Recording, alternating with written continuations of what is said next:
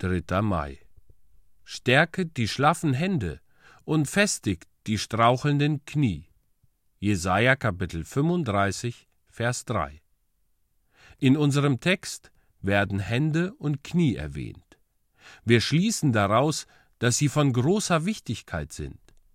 Der Sitz der Furcht ist natürlich im Herzen zu suchen, aber es ist eine Tatsache, dass wenn das Herz des Christen zu zittern beginnt, auch seine Arbeitshände und seine Gebetsknie zu zittern beginnen. Er wird untüchtig im Dienst und ebenso untüchtig im Gebet. Er wird schwach in der Tätigkeit und schwach im Ringen mit Gott.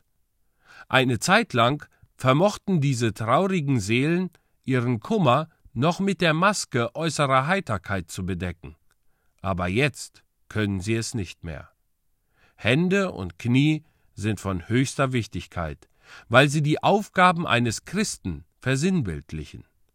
Obwohl der Christ durch das Blut Christi gerettet ist, so ist er doch als Pilger nach dem Himmel unterwegs.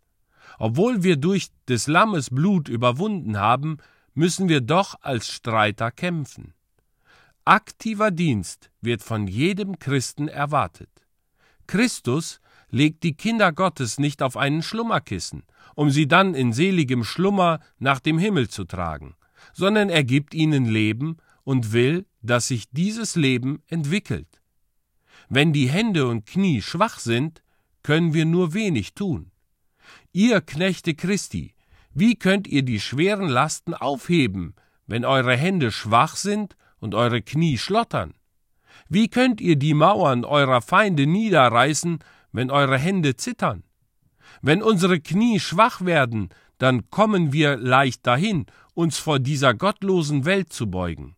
Wir kriechen und schmeicheln, so dass wir Sklaven werden, obwohl wir freie Männer sein sollten. Seid also wachsam, denn wenn ihr im Dienst des Herrn Kraft und Stärke verliert, werdet ihr großen Schaden leiden.